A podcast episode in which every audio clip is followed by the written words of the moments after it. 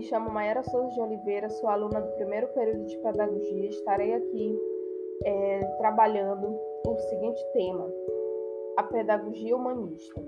Primeiramente, temos que saber que existe quatro grandes períodos ou eras na história do Ocidente.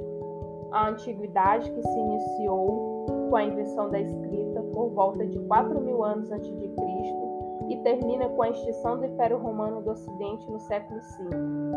A Idade Média, que tem como marco inicial o mesmo fim da Idade Antiga e terminou com o fim do Império Romano do Oriente, mais precisamente com a queda de Constantinopla no século XV. A Idade Moderna se inicia com o fim da Idade Medieval e termina com a Revolução Francesa no século XVIII. E, por fim, a Idade Contemporânea, que é o período atual da história ocidental abrangendo desde a Revolução Francesa até os nossos dias. No século XIV, na Europa, começou é, uma mudança de atitude nos homens perante o mundo e a vida. Eles começaram a perceber o início de uma nova era, implementando o processo de ruptura com a estrutura medieval e o surgimento do período moderno. Esse período que perdurou até o século 17 é conhecido como Renascimento ou Renascença. Nele, o homem procura explicar a si mesmo o significado dessa mudança, atribuindo ao renascimento das ideias que foram utilizadas na época clássica e ficaram de lado durante a Idade Média.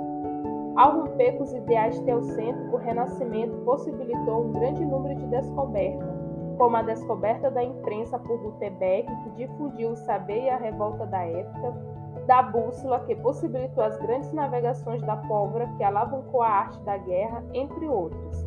O efeito desses acontecimentos fez com que o homem acreditasse em seu poder de superação, favoreceu o individualismo e precedeu uma infinidade de novas aventuras. A educação do Renascimento é centrada no homem, tornando-a mais prática com a inclusão da cultura do corpo e o começo da substituição de processos mecânicos por métodos mais práticos. Infelizmente, a educação da Renascença preparou apenas a formação burguesa, não chegando às massas populares. Bom, o humanismo ele é considerado a origem de todo o pensamento moderno, ao tentar elaborar uma concepção onde o homem era o centro. Ocorreu nos séculos 14 ao 16 e tem como principal sede a Itália, mas logo se espalhou por grande parte da Europa. Enquanto reflexão centralizada no homem, o humanismo sempre existiu, mas foi nesse período que se estabeleceu um programa humanista que pode ser sintetizado em três pontos fundamentais. Primeiro, o objetivo básico do conhecimento é o homem e o significado da vida. Nenhum filósofo detém o monopólio da verdade. Existe uma afinidade entre a cultura clássica pagã e o cristianismo, já que o ensinamento sobre o homem, a vida e a virtude ministrado pelos autores clássicos pode ser integrado ao cristianismo. Com o avanço da burguesia urbana na Itália nos últimos séculos da Idade Medieval, criou uma nova classe enriquecida que passou a dar destaque à cultura, antes monopolizada pela Igreja e pelos nobres.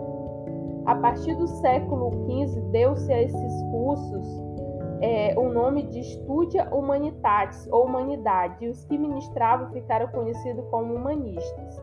Os principais humanistas da época são Moacir Gadotti, que aponta como principais pensadores da educação humanista no Renascimento, Vitorino de Feltre, que teria criado a primeira escola nova, como ensino individualizado com autogoverno dos alunos, Erasmo Desidério, que exerceu uma grande influência na literatura europeia do século XVI, principalmente com sua obra Elogio da Loucura. Defendia que o homem deveria criar seu próprio caminho enquanto ser inteligente e livre.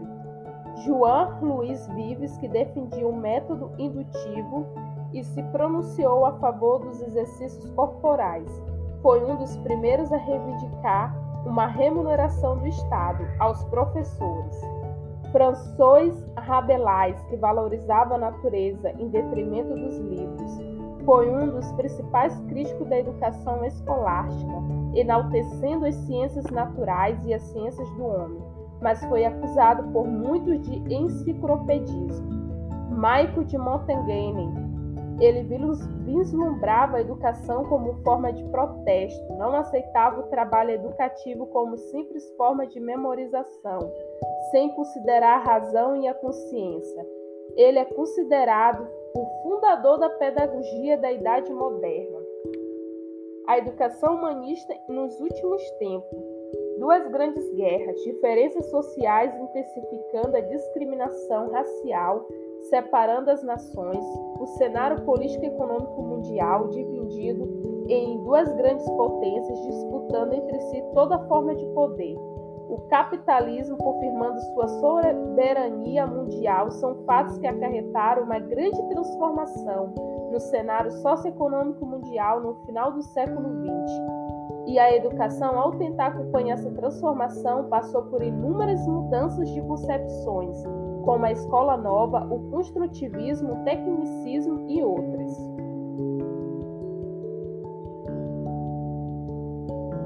Talvez não tivesse ocorrido uma corrente pedagógica humanista nos últimos tempos, mas o humanismo, como valorização do homem, busca de métodos práticos, desenvolveu o raciocínio,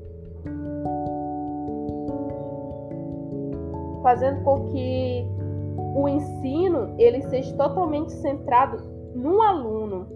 Ele considera o aluno como uma pessoa situada no mundo e em processo constante de descoberta o professor em si ele não vai transmitir só o conteúdo, ele dá assistência, ele é um facilitador da aprendizagem.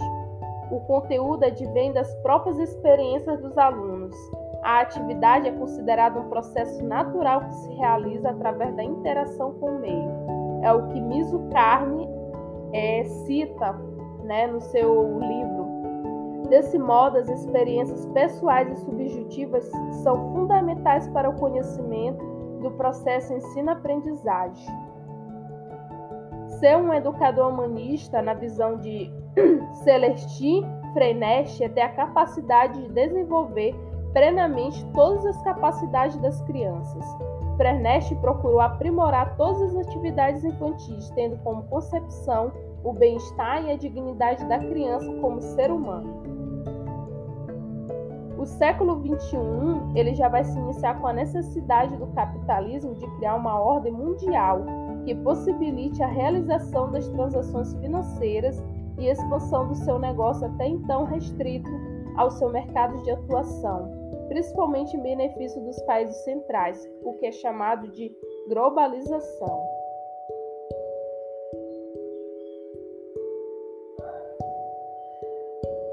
A educação do novo milênio não pode permitir que prive os direitos das crianças e jovens de lutarem por uma vida mais digna e justa.